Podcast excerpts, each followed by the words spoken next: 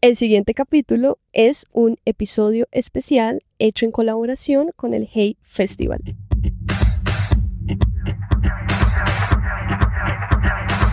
Esto es Women's Planning.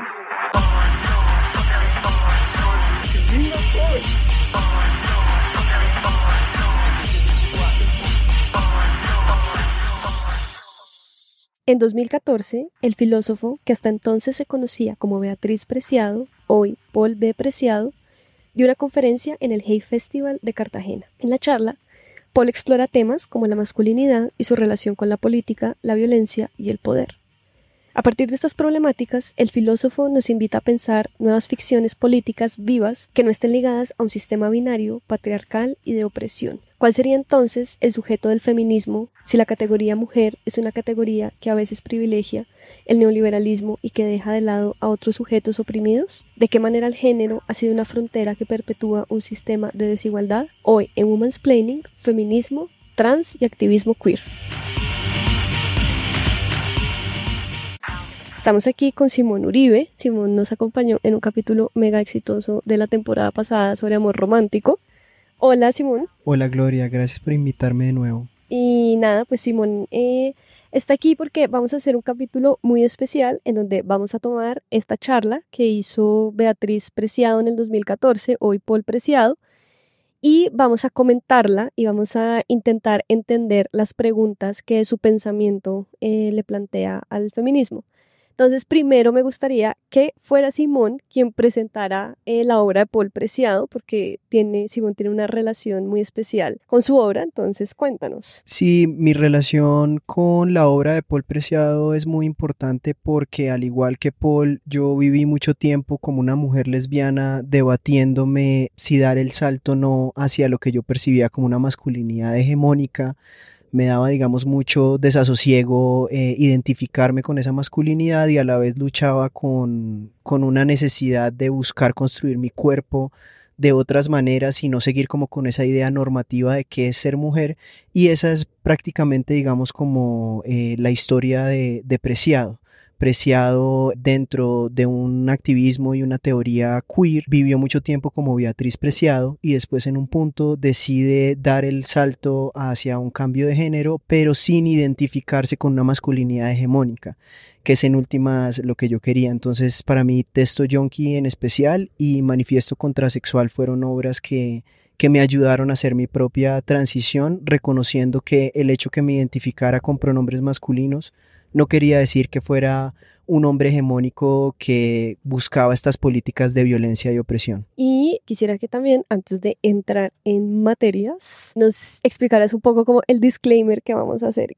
que vamos a utilizar cierto tipo de pronombres y ciertos nombres para referirnos a apreciado. Yo le sugería a Gloria que usáramos eh, pronombres masculinos para referirnos a apreciado, a Paul Preciado en este momento, porque al igual que, que, lo pido yo, para mí es mucho más importante que la gente honre los pronombres que yo mismo escogí a los pronombres que la sociedad me asignó y en los que me quiso encasillar. Entonces, a pesar de que en ese momento, en el 2014, era Beatriz Preciado, vamos a referirnos a Paul con pronombres masculinos y como Paul B. Preciado. Ok, bueno, entonces empecemos, vamos a escuchar este fragmento de esa conferencia. Esto que les voy a contar,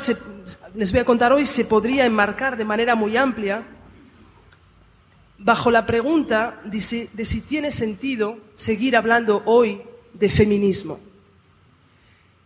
Y en el caso de que tenga sentido, y me adelantaré y les diré que creo que tiene sentido, ¿de qué feminismo tendríamos que hablar? ¿Cuál sería un feminismo hoy capaz de hacer frente a las formas específicas de producción, de control de la subjetividad sexual, racial, política, etc. Así que me, voy a preguntar aquí con ustedes, ¿quién podría ser hoy el sujeto político del feminismo? Y les adelanto mi primera hipótesis, es que no creo que la mujer si es que esto que se llama la mujer existe, no creo que la mujer sea o deba ser el sujeto político del feminismo.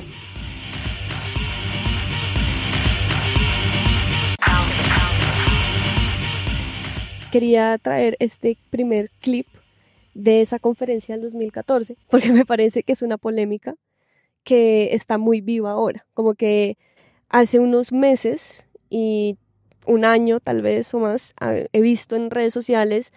y aquí en Colombia también como esta polémica con lo TERF, que es como un feminismo transfóbico o un feminismo que no considera a los sujetos trans como parte de su lucha. Y me pareció muy iluminador escuchar a Paul Preciado hablar en el 2014 de esto y decir que el sujeto del feminismo no es la mujer únicamente. Entonces quisiera que como que nos contaras un poco más de esto para que pudiéramos entender ese planteamiento desde el que parte, el que podría ser polémico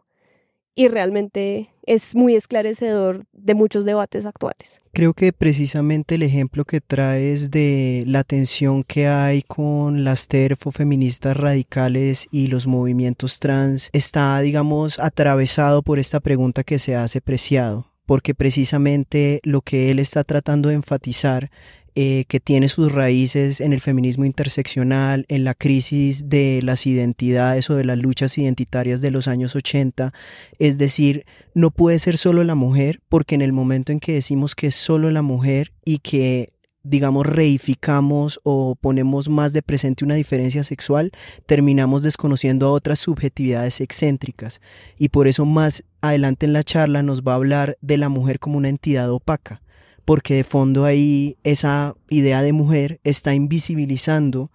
otros cuerpos y en este caso específico de la situación eh, TERF está invisibilizando los cuerpos trans y está diciendo estos cuerpos no tienen ocasión de existir y utiliza esas mismas violencias y opresiones patriarcales contra otros sujetos. Quisiera que escucháramos ese clip que mencionas para que siguiéramos hablando un poco de, de este, esta nueva arista a la hora de pensar el feminismo.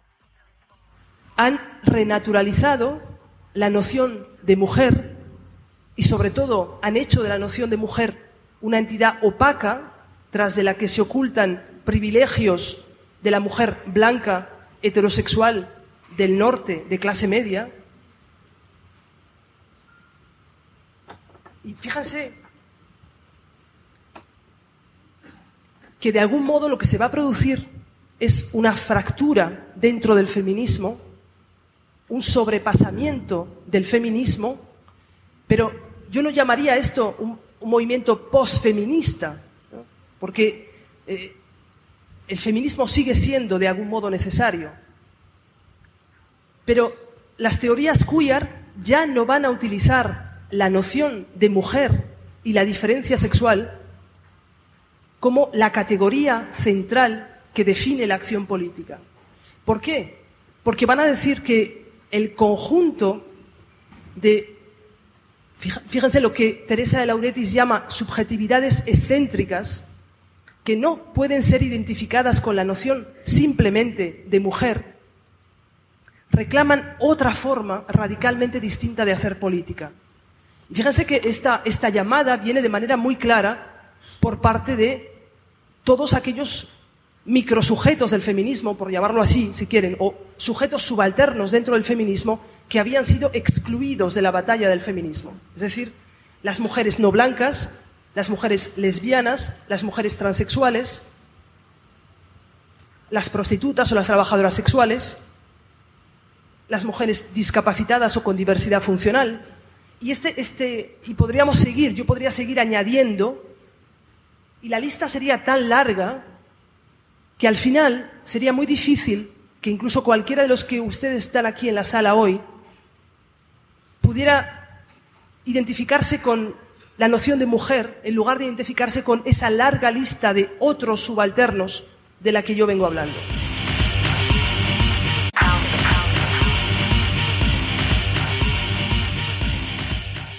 Me interesa mucho porque Muchas veces cuando se habla de feminismo se habla en singular, no en plural. Cuando se habla de la mujer dentro de la lucha se habla en singular y no en plural. Cuando realmente es la lucha de un montón de cuerpos oprimidos, subalternos, que están dentro de un contexto diferente, ¿no? Entonces, aquí, digamos, lo que nos está pidiendo Preciado es que pensemos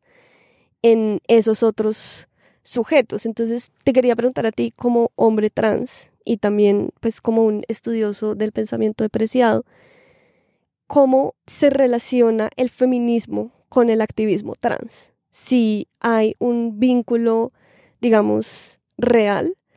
o si de alguna manera el pensamiento trans y el activismo trans se ha distanciado del feminismo debido como a estas tensiones. Algún tipo de feminismo porque pues el, feminismo como tú misma decías eh, tiene una multiplicidad eh, de manifestaciones y de apuestas políticas como el feminismo interseccional que precisamente manifiesta y reconoce lo que dice Preciado y es no podemos hacer que la categoría mujer sea el único sujeto del feminismo porque en ese momento estamos desconociendo las luchas de otro tipo de situaciones como la racialización o también las personas con diversidad de capacidades que son nombradas o mal nombradas, incapacitadas, que realmente no son incapacitadas, y hay como toda una serie de luchas y las feministas interseccionales, eh, especialmente de la mano de las feministas negras, se dan cuenta que esa categoría que se ha creado en torno a la mujer, pensando en que la diferencia eh, sexual, digamos, es la única categoría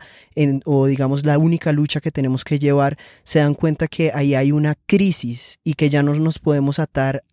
la identidad como la lucha. Entonces, digamos, eso es parte del, eh, del pensamiento depreciado, que él lo que nos dice es, más que estar luchando eh, por quiénes somos, hombres o mujeres, deberíamos desidentificarnos de esas categorías que en últimas son parte eh, de la opresión patriarcal que vivimos y que nos cercenan, nos terminan poniendo a un lado o al otro del binario y en ese proceso desconocen un montón de cuerpos y desconocen un montón de luchas y de construcciones identitarias. Entonces, el feminismo, digamos que sigue en esta lucha y no solamente con las personas trans, también con las feministas negras, con las mujeres, como dice Preciado, las mujeres que ejercen el trabajo sexual o mujeres que no son vistas dentro de un sistema capitalista como las más Y ahí es donde se vuelve bastante peligroso el tema del feminismo eh, liberal, porque dentro de esa multiplicidad que constituye a las personas que han sido asignadas como mujeres, eh, se desconocen algunas y se privilegian otras, y ahí, como Preciado dirá más adelante, eh, de alguna manera se está privilegiando la integración o la asimilación y no se está cuestionando realmente el sistema que creó esas diferencias, que es lo que dice él. Dice, Preguntémonos radicalmente por estas ficciones políticas y cómo atraviesan nuestros cuerpos y creemos otras nuevas fricciones políticas y no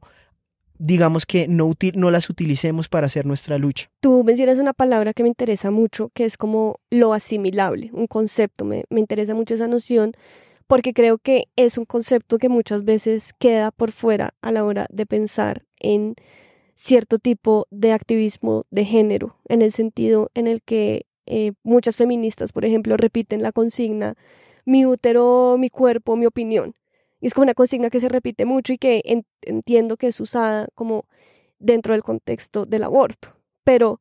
se hace ver como si el aborto fuera un problema netamente del género femenino, o sea, de la mujer cuya genitalidad es femenina, por decirlo de alguna manera. O aquí en Colombia hay una polémica muy reciente porque en la ciudad de Manizales nombraron como secretaria de la mujer a una mujer trans activista, Matilda González, y hay como todo un movimiento para que ella deje su lugar porque estas personas dicen cómo una mujer trans va a ser secretaria de la mujer. O sea, como, como un hombre es secretaria de la mujer, digamos, en su lectura más transfóbica. Y siento que en todas estas cosas volvemos a lo mismo, volvemos a la poca posibilidad de imaginar el cuerpo diverso o el cuerpo excéntrico o el cuerpo que está por fuera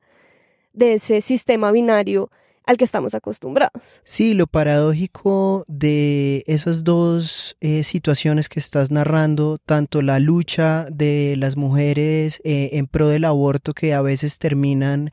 dejando de lado también a los cuerpos trans. Hay toda una polémica porque hay muchos hombres trans que están eh, haciendo un llamado para ser incluidos eh, dentro de esas políticas. Incluso en España ellos mismos pidieron que se hablara de personas gestantes y no de mujeres porque en ese momento se estaba desconociendo a los hombres trans que también quieren reclamar su derecho a abortar.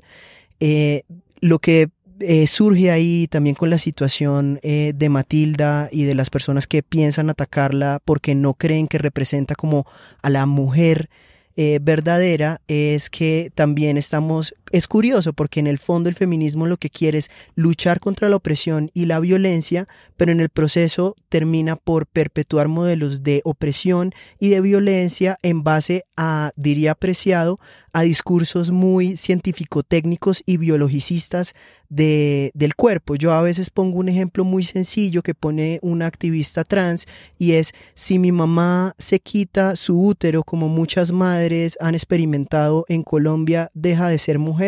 Y ahí es cuando hay dos categorías que también son parte del discurso científico técnico, que son el sexo y el género,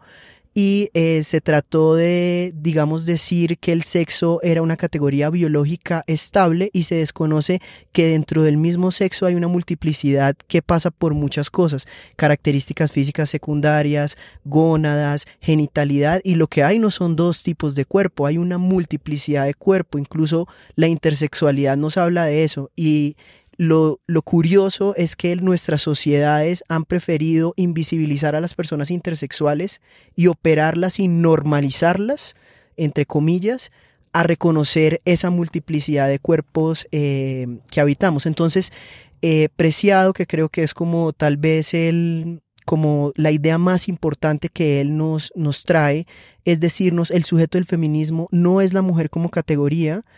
sino que el sujeto del feminismo es la lucha contra estas formas de violencia y de opresión que producen y reproducen identidades y cuerpos.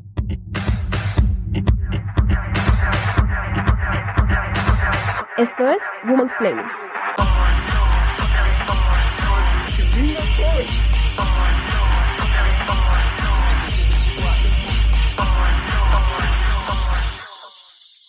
A mí me parece muy interesante la manera en la que Preciado muestra estas ideas en la charla que dio en 2014. Me gustaría que escucháramos otro clip en donde hace como un rastreo de esto que tú dices, de cómo la, civilización, digamos de alguna manera, ha medicalizado y cómo el género y cómo el sexo son ficciones, o sea, no son, digamos, eh, categorías reales, sino que son categorías que han sido inventadas. Entonces vamos a escuchar esta parte. Y ahí encuentran la primera figura, la primera de las ficciones políticas vivas que inventa Occidente. La masculinidad tanatopolítica. La masculinidad que inventa la modernidad occidental es el uso y el monopolio de las técnicas de la violencia. Fíjense que si, si, leemos y estudiamos los tratados médicos anteriores al siglo XVI y XVII, la diferencia sexual, tal como hoy la conocemos, no existe. Es decir, de nuevo siento decirles, golpearles con, estas, con este conjunto de, eh, hipótesis históricas de manera muy, muy rápida porque no tengo tiempo de, de desarrollarlas más. Pero fíjense que podríamos decir que el régimen soberano se acompaña de una epistemología del cuerpo fundamentalmente monosexual, monosexual. ¿Qué quiere decir esto? Quiere decir que hasta los siglos XVII y XVIII solamente hay un sexo, el sexo del varón. Y me dirán ustedes, bueno, es decir, mujeres ha habido históricamente. Sí, sí, pero la mujer era pensada, fíjense, en el discurso médico anterior a los siglos XVII y XVIII, la mujer, la anatomía femenina, el cuerpo femenino, era pensada como un, cuerpo subalterno, una deformación de la anatomía masculina. Fíjense que, de, hecho, para la, anatomía anterior a los siglos XVII y XVIII, la vagina es un pene invertido. Es un pene invertido el pene es el único órgano que tiene entidad ontológico-política. De ahí que, por ejemplo, palabras como testimonio, que seguimos utilizando, provengan de testículo. Porque solamente aquel que tiene testículo puede decir la verdad, puede decir la verdad.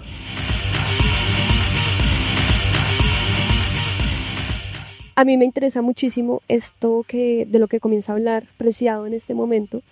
por dos cosas. Primero, porque nos muestra cómo en el siglo XVI y XVII la mujer era una subjetividad excéntrica. O sea, no importaba si fuera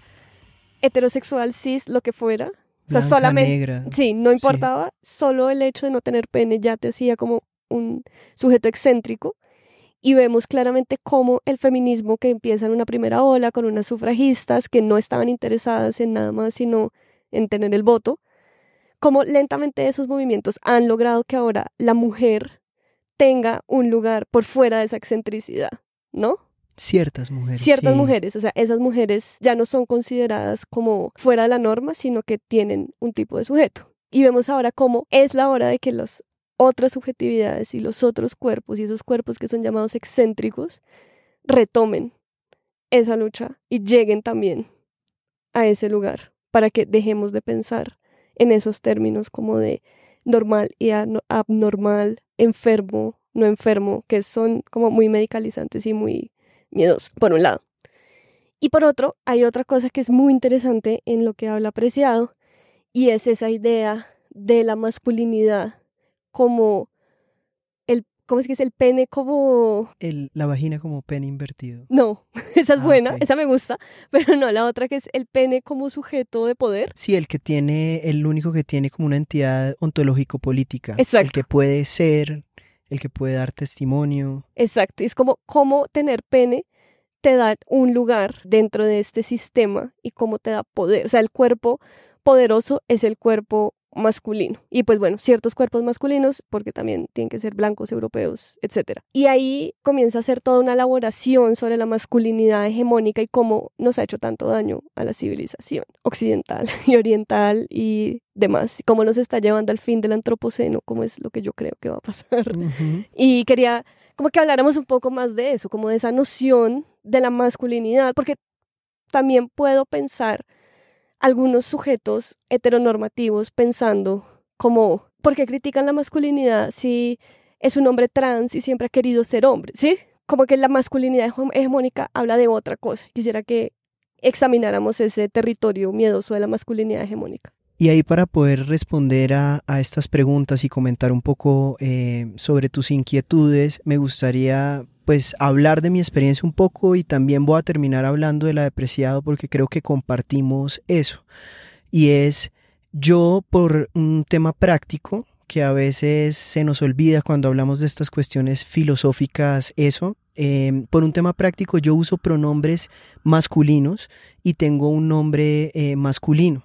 porque de alguna manera seguimos, seguimos viviendo en un mundo donde ser una persona trans eh, y visibilizarse como una persona trans, sobre todo en contextos como el colombiano, puede ser eh, altamente violento y difícil de sobrellevar. Pero yo gran parte de mi proceso y del mismo depreciado era que no queríamos identificarnos precisamente con esa masculinidad tóxica y opresiva eh, de la que venimos. Y ahí para poder hablar de esto quiero eh, citar eh, apreciado en una de las entrevistas que le hacen a propósito de su tránsito. Y él dice, como hombre trans, porque además sé que nunca voy a ser esa idea de hombre que ellos quieren que yo sea, ni me interesa, como hombre trans me desidentifico de la masculinidad dominante y su definición necropolítica. Y ahí es cuando dice que nuestra mayor urgencia no es defender lo que somos, hombres o mujeres, sino rechazarlo, desidentificarnos de la coerción política que nos fuerza a desear la norma y a repetirla. Entonces, eh, como decía, yo me identifico como hombre y muchas veces como hombre trans eh, por un sentido práctico, pero eso no quiere decir que yo replique em, esta idea de que el hombre es superior o que el hombre es quien puede ejercer la violencia y sé que además nunca voy para los estándares de las personas que hacen parte em, de estas visiones del mundo, nunca voy a ser un hombre de verdad. Ni tampoco me interesa ser un hombre de verdad. De hecho, en el fondo creo que el proyecto, y para mí siempre lo ha, lo ha sido, es que las personas se identifiquen, se nombren y vivan sus vidas independiente de una asignación que se les dio de una manera médica cuando nacieron, simplemente porque tenían una protuberancia genital de cierto eh, tamaño que creo que es lo que termina pasando con todos nosotros. Y lo que no nos damos cuenta es que esas ficciones políticas vivas y encarnadas de las que habla Preciado nos trazan una historia, una historia de quién debemos ser, que es cuando ella, cuando él habla de desear la norma y repetirla, qué tipo de cosas nos podemos, nos podemos vestir, eh, qué tipo de personas podemos eh, ser, qué profesiones, con quién podemos salir, cómo podemos actuar, hablar. Y ahí es donde eso se vuelven, eh, digamos, como se vuelven historias que encarnamos y que nos terminan limitando como seres humanos. Pero por ahora, que es la tensión que también está atravesando esta discusión, por ahora esas categorías siguen operando y mientras siguen operando, pues tenemos que seguir luchando por los eh, efectos reales que tienen sobre nuestras vidas. Claro que es un poco como la discusión que hay en diferentes sectores del activismo cuando reclaman como una coherencia, entre comillas, total. No sé, estoy pensando como esa persona es de izquierda, pero viaja a Estados Unidos o esa persona es animalista, pero si no cree que ningún animal debe estar encerrado, tiene una mascota, no sé, estoy pensando, estoy intentando mm. pensar en esos términos, pues claramente eso desconoce que hay un sistema en el que estamos y que hay un sistema que estamos intentando cambiar y que estamos analizando y que estamos examinando, pero que eso no nos exime de estar y participar en el sistema en la vida diaria. Y como dice un activista trans argentino llamado Blas Radio, aunque ya no estoy tan seguro si es él o otro eh, activista argentino, dice, las personas trans no somos ni los héroes ni las heroínas del género y digamos en, en tu caso no eres ni no eres la heroína de, del feminismo, eh, lo cual quiere decir en últimas que muchas veces se nos hace exigencias a título personal eh, de que debemos tener ciertas prácticas y hacer los procesos en ciertos tiempos, eh, cuando sabemos que esto tiene unos efectos pues sobre la vida práctica que tampoco es estratégico exponerse. Digamos, yo no voy a estar gritándole al mundo que soy un hombre trans en ciertos contextos en los que sé que eso puede pues representar un tema de seguridad y eso también a la vez está atravesado por temas de privilegio y se ha hablado mucho en contextos trans, que es, hay ciertas personas trans que se pueden dar el privilegio de, de mm, visibilizarse como trans, pero hay otras que no, para las que eso puede representar, eh, digamos, procesos violentos o, eh, como me decía una amiga mía que, que, me ayudó mucho a entender eso, yo soy una persona trans con visiones muy queer, muy no binarias, pero ella me decía, no todas las personas se pueden dar ese lujo y muchas veces usted se lo puede dar desde un lugar donde usted tiene una red de apoyo y una vida que le permite hacer eso, mientras que tal vez un, un hombre trans de Ciudad Bolívar no. Para él puede significar la vida o la muerte.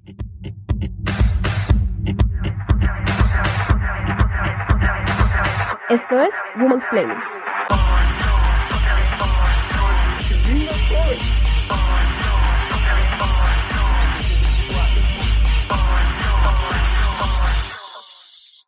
También siento que esto va a una idea depreciado en la charla y es que finalmente el sistema patriarcal, que es un sistema que privilegia el cuerpo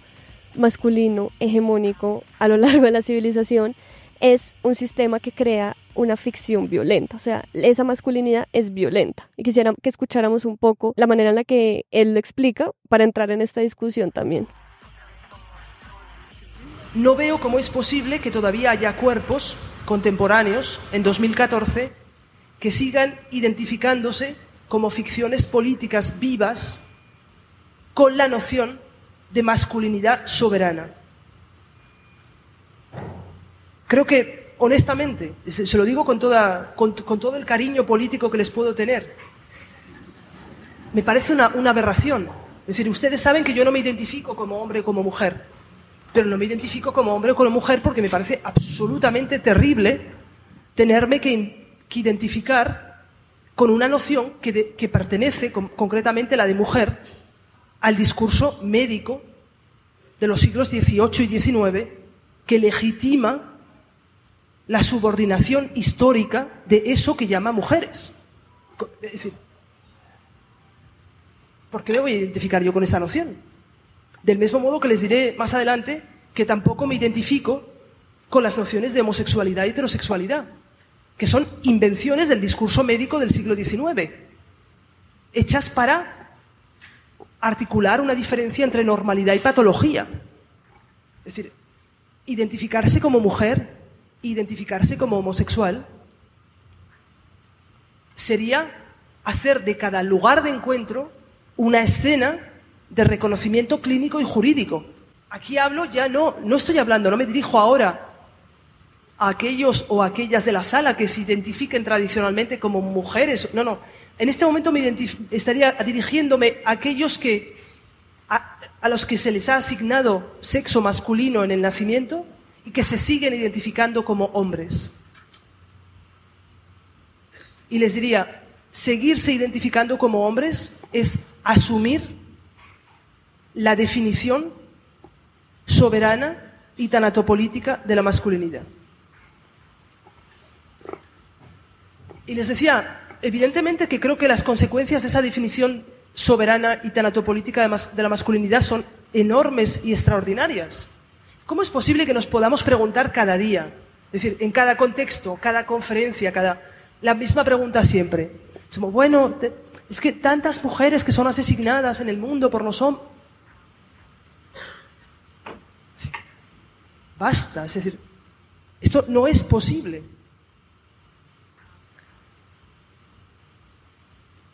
Si las mujeres siguen siendo asesinadas constantemente en las distintas sociedades, es precisamente porque los hombres establecen con ellas relaciones tanatopolíticas, porque su modo de relación con ellas es el de la subordinación y el de la violencia.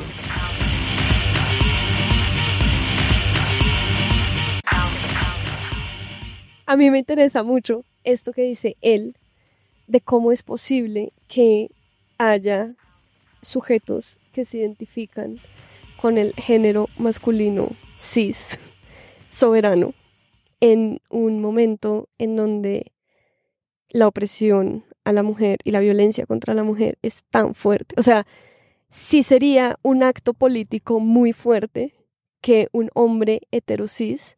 comenzara a repensar esas categorías, me parece a mí. A mí sí me interesaría pensar una solidaridad de género en el sentido de que un hombre vea los horrores que muchos hombres han causado frente a los cuerpos subordinados. Y que yo tal vez llamaría la, la solidaridad humana porque ahí lo que hay de fondo es reconocer que esa diferencia sexual traza unos destinos eh, de opresión y de violencia sobre los cuerpos femeninos y que en el momento en que uno sigue, digamos, como parándose y protegiendo su poder soberano de macho violento que tiene como superioridad por encima de la mujer, porque eso es un poco el discurso, termina perpetuando eh, esos destinos y también están muy atados, que pensaba ahorita, eh, con los destinos biológicos de la idea de ser el reproductor de esperma, el productor de esperma y eh, la hembra reproductora que está bajo el dominio masculino. Y por eso él dice en, el discurso, dice, no me estoy refiriendo a las personas que se identifican como mujeres, porque en el fondo está diciendo las personas que se identifican como mujeres, detrás hay una lucha histórica, pero las personas que se identifican como hombres de alguna manera y que como hombres soberanos, eh, con una política eh, tanatopolítica y necropolítica, están diciendo yo creo en que como un cuerpo de varón tengo la posibilidad de ejercer violencia y poder sobre el resto de cuerpos. Y ahí dice algo también muy interesante y es el tema de la modulación. Y es, se han logrado ciertas luchas, pero siempre bajo esos mismos parámetros. Eh, pues de dominación masculina, que es lo que él termina cuestionando fuertemente. Es como está diciendo, oigan, no nos sigamos peleando entre subjetividades excéntricas a ver quién pesa más. sino más bien unámonos todos y todas y todes en contra de ese régimen que nos sigue manteniendo en pelea por quién va a estar en la parte de arriba de la cascada, debajo de los hombres hegemónicos, blancos, eh, con todas, digamos, las características que busca Occidente privilegiar. Sobre todo porque siento que esas preguntas que constantemente nos hacemos, las feministas, por ejemplo, o sea, he estado en paneles, conversaciones, foros, encuentros en donde las feministas constantemente estamos cuestionando nuestro lugar como feministas, como si tuviéramos que justificar el por qué llegamos a la lucha por la dignidad de nuestros cuerpos. Y yo jamás he escuchado a un hombre hegemónico cuestionarse su lugar como hombre. Jamás he escuchado a un hombre en su cotidianidad, cuando habla de manera violenta sobre el cuerpo de una mujer, pensar que tal vez eso está generando desigualdad o subordinación. Eso nunca pasa, pero yo como feminista me tengo que preguntar y justificar todo el tiempo mi procedencia de clase, de raza, tengo que siempre ser completamente interseccional y estar pensando todo el tiempo cuando veo que estos cuerpos, que son los cuerpos que me oprimen y que son violentos conmigo, no lo hacen. Y digamos que eso desde lo micro, pero luego si lo extrapolamos a lo macro, pues tenemos a Iván Duque en Colombia en el poder, perpetuando un conflicto armado, o sea, la guerra es la política de Estado del Estado colombiano. Si nos vamos a Estados Unidos, vemos como Donald Trump lanzó un ataque con Irak, o sea, cómo la historia de la humanidad y la historia de estos hombres soberanos ha sido también una historia vinculada con la guerra y con la muerte, porque la necropolítica es la forma de gobernar de esta masculinidad soberana, que nunca jamás se ha cuestionado si funciona o no, cuando claramente, pues después de no sé cuántos años que llevamos siendo humanos, ha sido claro que las guerras no han funcionado, pero es una ficción más de lo que Rita Segato llama el mandato de lo masculino. Y sí me parece una aberración que un hombre se sienta orgulloso de ser hombre, pues qué boleta. Y también ahí de fondo la pregunta, y hay como dos estilos, siento yo, eh, de lucha política. Hay algunas personas que están utilizando las categorías o lo que Preciado llama ficciones políticas para poder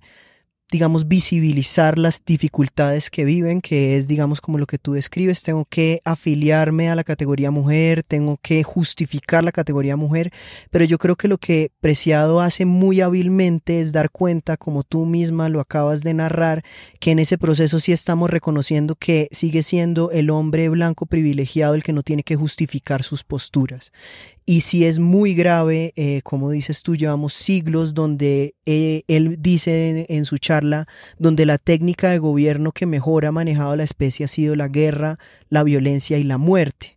Y es sorprendente, como dice en este, en este clip, que en 2014 sigamos eh, en esta misma narrativa. Entonces, por eso la postura de él es más que seguir identificándonos con la categoría mujer, que en últimas es una categoría trazada por el patriarcado, desidentifiquémonos de esa categoría mujer, que a veces es la postura política de una persona trans, como en mi caso, que es así me presente, digamos, en, en el exterior, en, en, los sentidos más prácticos de la vida, como un hombre, cuando yo hablo con las personas, eh, sí les les planteo que yo soy una persona disidente de la diferencia sexual y que mi vida no está atravesada por esas narrativas está atravesada por otras y en, el, en este clip también nos dice, esto no define mi acción vital y para mí tampoco define mi acción vital eh, ser hombre o ser mujer. Yo estoy buscando ser otro tipo de persona no viciada por estas ideas muy biologicistas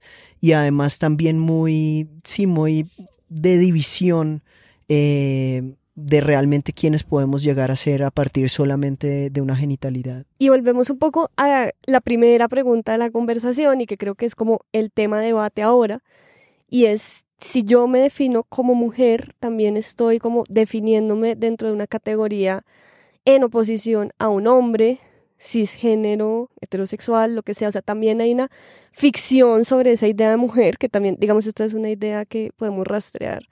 pues hasta Simón de Beauvoir con el segundo sexo y de cómo, digamos, lo femenino es un mandato también como doméstico y hace un montón de cosas que finalmente acortan como la posibilidad de la vida de una mujer, como la posibilidad de imaginarse una vida por fuera de lo doméstico. Y sería muy radical también decir como soy una feminista que no se identifica con la categoría mujer en ese sentido, como en el sentido de que si digo que estoy peleando por los derechos de las mujeres, de alguna manera también me estoy adscribiendo a esas nociones, cuando realmente es como, no, el sujeto del feminismo es el subordinado, el cuerpo subordinado es el sujeto del feminismo.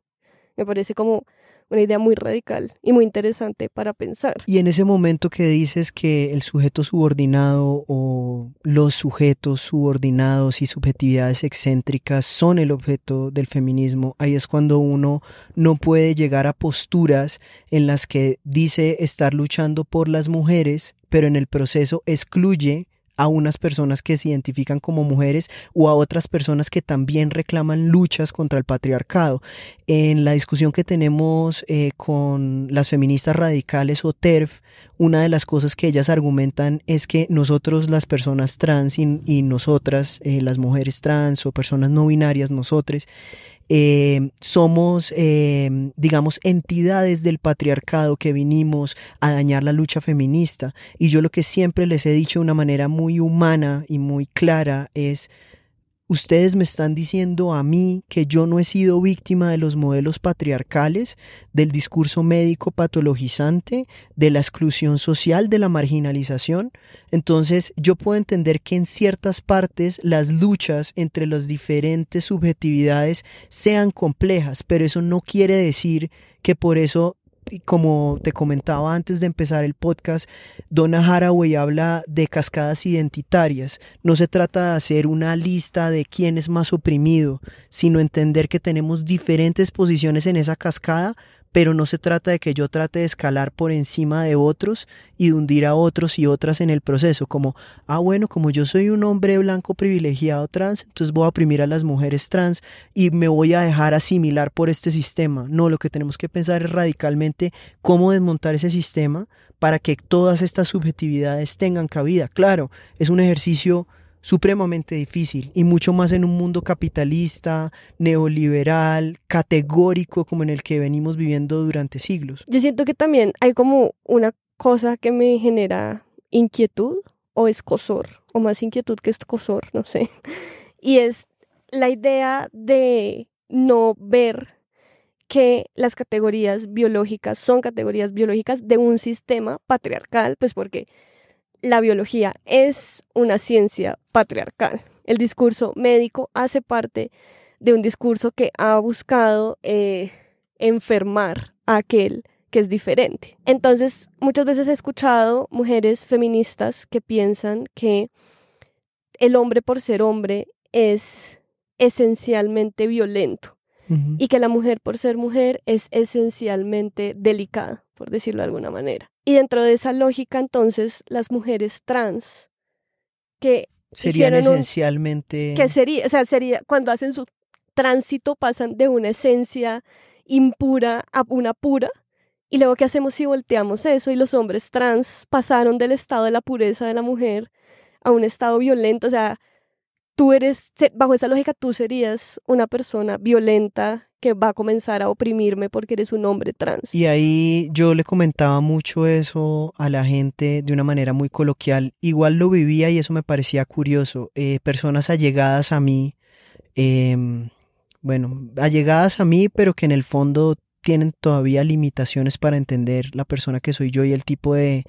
de propuestas queer que, que yo manejo, me decían eh, con mucho temor que si yo empezaba a tomar hormonas, que además considero que las personas trans no tienen que tomar hormonas, eso es una decisión personal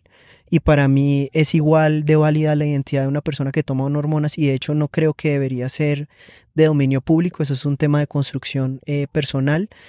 Eh, me decían que tenían miedo de que yo lo hiciera porque me iba a volver un macho hegemónico iba a perder mi esencia. Y lo curioso fue que yo antes de empezar eh, mi proceso de sentirme más cómodo con mi cuerpo y de tomar hormonas, yo era una persona eh, con muchas frustraciones y con mucha ira y era difícil de manejar, o sea, yo, yo era una persona muy brava y empecé a tomar hormonas y uno pensaría, la hormona esencialmente, naturalmente, te vuelve más violento y lo que yo viví fue un estado de tranquilidad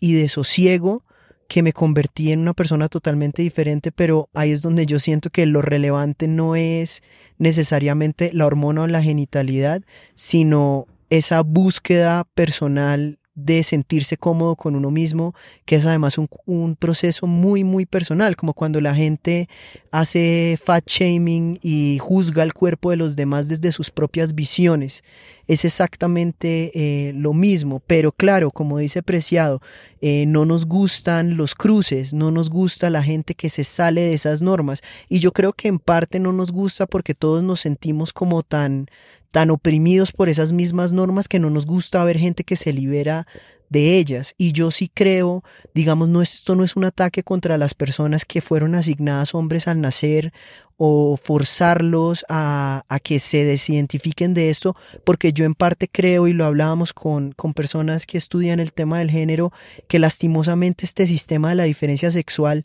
nos deja cojos a todos y a todas. Eh, digamos que muchos hombres eh, que viven estas ficciones y que estas ficciones atraviesan su cuerpo también sufren violencia consigo mismos eh, cuando no reconocen sus propios sentimientos o cuando se sienten atrapados por estas cárceles de género. A mí me parece muy interesante la manera en la que Preciado habla de esto, llamando ficciones farmacopornográficas, me gusta ese nombre. Y quisiera que escucháramos un clip sobre esto para entender un poco más cómo ese encuentro del lenguaje médico y el lenguaje judicial y el lenguaje científico se vuelve limitante y genera como más separación y hace parte como un sistema que finalmente pues nos tiene alienados y separados y oprimidos a todos. Sino que son un conjunto de, técnicas, de tecnologías de gobierno que yo denomino farmacopornográficas. Y las denomino farmacopornográficas, es decir, el filósofo es también un escritor de ficción. Es decir, si estamos hablando de ficciones políticas vivas, el filósofo forzosamente tiene que inventar un conjunto de contraficciones para ser capaz de intervenir, precisamente de, construir y de, intervenir en esas ficciones políticas vivas. Y yo precisamente para, para llevar a cabo ese ejercicio, en un momento dado inventé este palabra, que es farmacopornográfico, para hablar de la gestión de la sexualidad contemporánea lo que tenemos que pensar es que nuestra subjetividad sexual es tremendamente compleja porque no se trata de que las formas de gestión tanatopolíticas hayan sido abandonadas totalmente y hayan sido reemplazadas por las disciplinarias o biopolíticas y luego reemplazadas por las farmacopornográficas, sino que cada uno de nosotros, cada uno de nuestros cuerpos, es como una especie de mil hojas en el que se superponen y se articulan distintas técnicas de gobierno. Es decir, que cada uno de nosotros, en el fondo, cada uno de nuestros cuerpos, está marcado por una historia tanatopolítica, pero es, también normalizado de acuerdo a una historia disciplinaria y biopolítica. De ahí que nos identifiquemos, por ejemplo, de manera tan absurda, nos podemos identificar como hombre y mujer y como heterosexual y homosexual. Si el objetivo fundamental de la biopolítica disciplinaria era la purificación del cuerpo nacional, la, producción de un, cuerpo productivo al servicio del capitalismo colonial y la purificación racial del cuerpo nacional. Y de ahí que, fíjense, todo acto sexual debía ser un acto reproductivo, por eso la masturbación y la homosexualidad eran sexualidades patológicas, es decir, eran sexualidades patológicas, de acuerdo, pero esa gestión de la sexualidad estaba articulada con una gestión tanatopolítica de los cuerpos no blancos, de las así llamadas razas inferiores. Los distintos tipos de gestión política se articulan y encuentran a veces alianzas, forman a veces alianzas contradictorias. Es decir, al mismo tiempo que la población blanca está siendo gestionada con instrumentos biopolíticos de maximización de la vida, al mismo tiempo las, las poblaciones no blancas e indígenas serán sometidas a formas específicamente tanatopolíticas de gestión.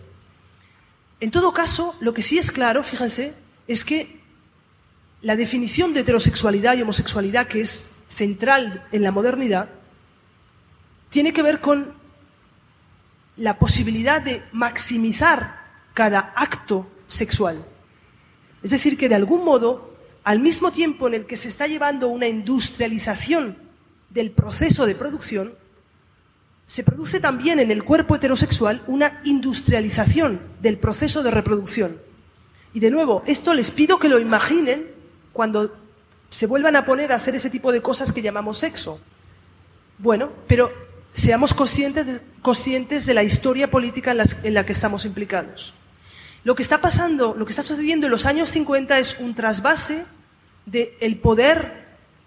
de gestión y de producción de la sexualidad desde las instituciones estatales hasta las corporaciones multinacionales.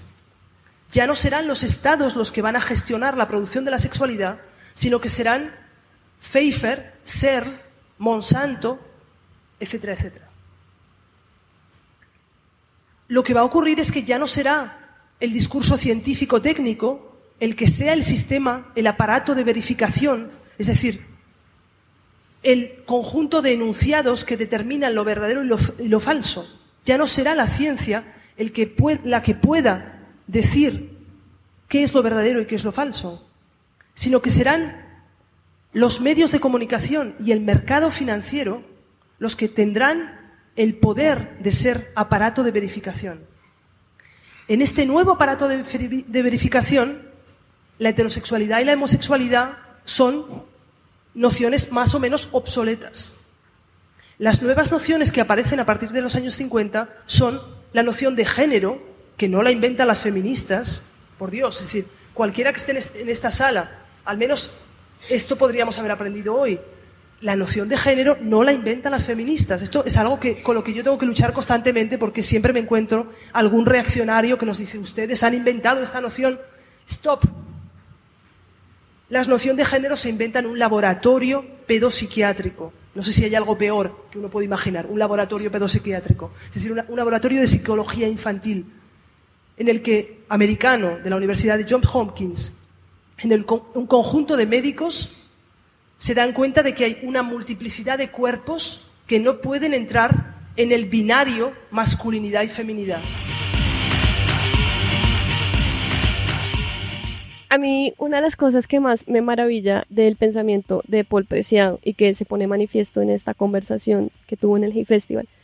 es cómo hace que nos demos cuenta de las ficciones en las que estamos sumergidos y cómo son categorías que ha creado el capitalismo para mantenernos en él. Y me parece muy interesante que hable de cómo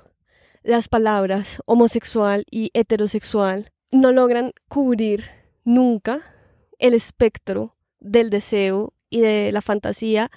y de la cualidad relacional humana. ¿Sí? Como cuando él dice que la sexualidad es como una miloja, es porque es muchísimo más compleja que esas dos categorías a las cuales nos han dicho que tenemos que pertenecer y a las cuales creo que nadie ha pertenecido nunca. Estrictamente. Estrictamente, ¿no? Y cuando dice que el género se inventó en un laboratorio pedopsicológico, también me parece muy interesante porque es como la psicología positivista y la ciencia buscan normalizar esos cuerpos para que sean productivos finalmente. Y es una ficción. Y me parece que lo que hace él es un llamado también a subvertir esas ficciones y a crear nuevas categorías y a vivir esas categorías también, eh, sin estar tan constreñidos a ese lenguaje al que nos somete el sistema en el que estamos. Sí, y, me parece muy interesante lo de mm, lo del tema del laboratorio eh, pedopsiquiátrico porque es verdad y fue una de las cosas que yo más he estudiado porque mi primer trabajo fue sobre intersexualidad y eso se llama eh, el protocolo John Money porque lo creó este eh, psiquiatra infantil que se llamaba John Money y lo curioso es que él se da cuenta que hay unos cuerpos eh, que no entran dentro de esas normas binarias de masculino, femenino. Y lo curioso es que, como tú dices, el sistema es muy hábil en, eh, como dirían Deleuze y Guattari, porque esta idea de preciado de, de las mil hojas y de cómo no es simplemente que estemos luchando contra los regímenes farmacopornográficos o contra los regímenes biopolíticos o contra los regímenes tanatopolíticos, sino que estamos luchando contra todos a la vez. O sea, tenemos un bagaje histórico de esas ficciones y lo que hacen esas ficciones es ir desplazándose lentamente. Si había un momento donde podríamos hablar de los derechos del hombre y en ese momento solo hablábamos del hombre blanco, el hombre blanco y el sistema de poder se, se fue dando cuenta que tenía que ceder algo de esos espacios y por eso es que poco a poco se empiezan a reacomodar las categorías. En el caso del sexo y el género, en el momento en el que John Money eh, se da cuenta que hay unos cuerpos que no pueden ser normalizados, puntualmente cuerpos intersexuales o,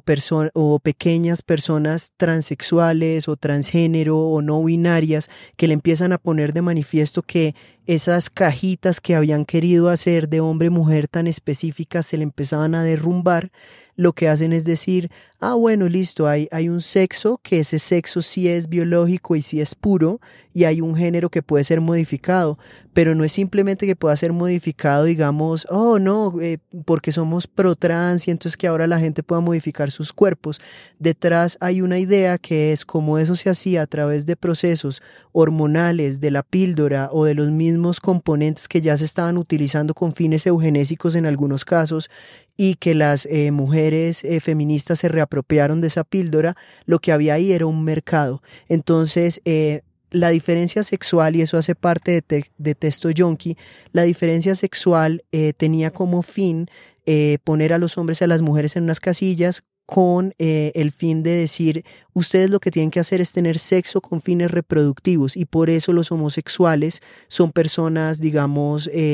que no están dentro de nuestro sistema porque no producen el cuerpo nacional, que fue, digamos, el régimen anterior al fármaco pornográfico. Cuando se dan cuenta que la píldora empieza a ser usada con fines, eh, digamos, de prevenir el embarazo y que ese cuerpo nacional no puede ser reproducido, el mismo sistema dice, tenemos que, em, digamos, modificar esto y modularnos y lo que hacen, y por, ello, por eso él habla de fármaco pornográfico, es que ahora viramos hacia un nuevo tipo de producción que es eh, el consumo a través de la pornografía. Ya no podemos controlar el cuerpo de la mujer como productor de hijos, entonces ahora lo que vamos a hacer es controlar los cuerpos como em, consumidores de pornografía y consumidores de entretenimiento, que es como digamos la nueva moneda y por eso él habla de medios de comunicación y mercados financieros. Y dice, homosexual, heterosexual, no me importa, lo que me importa ahora es que seas consumidor capitalista. Simón, muchísimas gracias por tus apreciaciones. Quiero agradecer también al Hey Festival por abrirnos sus archivos de audio y permitirnos escuchar esta conversación de Paul Preciado para repensar y pensar nuevamente y nuevamente hacernos preguntas sobre estos temas. Eh, que creo que es algo que hace el Hey Festival y los eventos literarios en general, son espacios de encuentro para el disenso, que siempre es algo que me ha gustado mucho. Sigan las redes del Hey, sigan las redes de 070, sigan Women's Planning, que está trabajando en cosas cuando eh, no estoy meditando sobre el final de los tiempos. Seguimos siendo el podcast número uno en comedia. Nos pueden escuchar en todas las plataformas, Spotify, Deezer, Apple Music y gracias a sus escuchas mantenemos ese lugar número uno porque oprimir el cuerpo de otro es algo muy divertido. Esto es Woman's Planning.